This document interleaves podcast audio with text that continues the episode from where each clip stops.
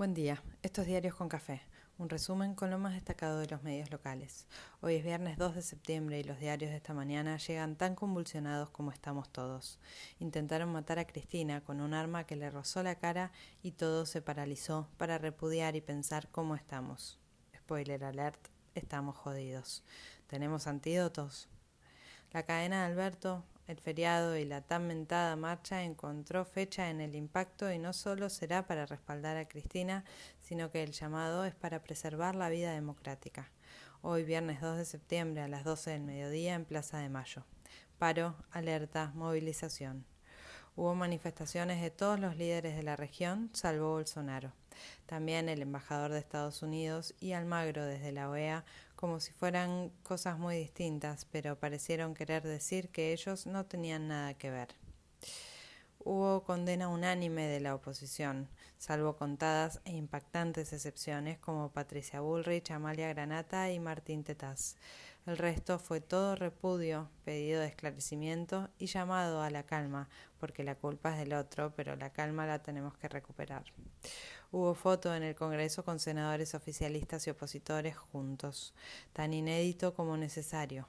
La Corte, con sus escasos cuatro miembros, fueron los únicos que no se manifestaron ayer y lo hicieron recién esta mañana. Los gobernadores de Jujuy y Mendoza salieron a repudiar el ataque, pero no adhieren al feriado y hay debate respecto al alcance del feriado y la necesidad del mismo. Tal vez haber dejado fuera del alcance las escuelas hubiera sido un guiño. La legislatura de Santa Fe evalúa la expulsión de Granata tras decir que el ataque a Cristina fue una pantomima. En contraposición, hasta Eduardo Feynman y Babi Echecopar pidieron bajar un cambio. Se llena de datos del arma, las balas que estaban y no salieron de milagro, porque Dios no quiso, porque Néstor, porque quién sabe qué pasó. Pero no hay quien no piense una y mil veces qué hubiera pasado si pasaba. El atacante venía hacía semanas saliendo móviles de crónica en cuanta manifestación en contra del gobierno hubiera. Su perfil odiador en redes sociales, antecedentes penales y un tatuaje nazi en el brazo. Varios apuntan a la seguridad deficiente en la casa de la vicepresidenta.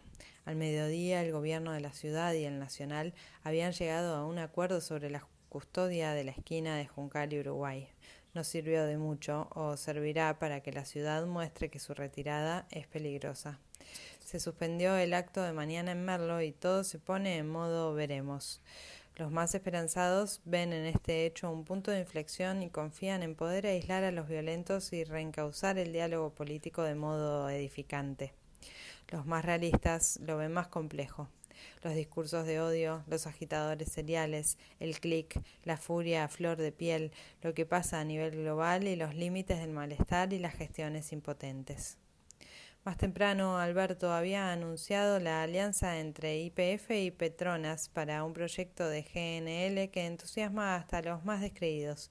Dólares que entran, varios que dejan de salir y trabajo. Las autoridades de ambas petroleras cerraron la jornada visitando el despacho de Cristina, que se mostró contenta antes del sacudón.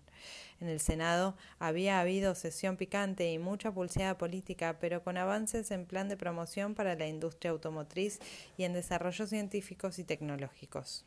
Filmus estuvo en el recinto y negó recortes en su área. El FMI confirmó que el lunes comienza la negociación presencial y Georgieva recibirá a Massa. Antes de la conmoción general, el día económico había estado bastante calmo y el blue hasta perforó los 290. Según donde se lea, las cerealeras liquidarán granos o tensan la cuerda. En Clarín dicen que el martes se conoce el nuevo dólar soja y se destraba el asunto. Clarín también dice que el ajuste aplica para todas las Fuerzas Armadas. La Casa Rosada salió al cruce de los datos publicados sobre patrimonios aumentados en medio de la crisis y explicaron que hubo reevalúos para los mismos bienes. El Hospital Austral dio un nuevo parte sobre la salud de Esteban Bullrich que se mantiene igual de grave y estable. En Tucumán sigue el misterio por las muertes por neumonía. En Chile, el clima se tensa al extremo y agredieron al hermano del presidente en el centro de Santiago. El domingo se vota entre el apruebo o rechazo a la Constitución. Brasil se recupera económicamente y varios lo leen en términos electorales. una seguidora de Margaret Thatcher, está cerca de suceder a Boris Johnson. No hay fútbol, no hay clases, no hay servicios ni paz, solo repudio y reflexión. Que nos ayude.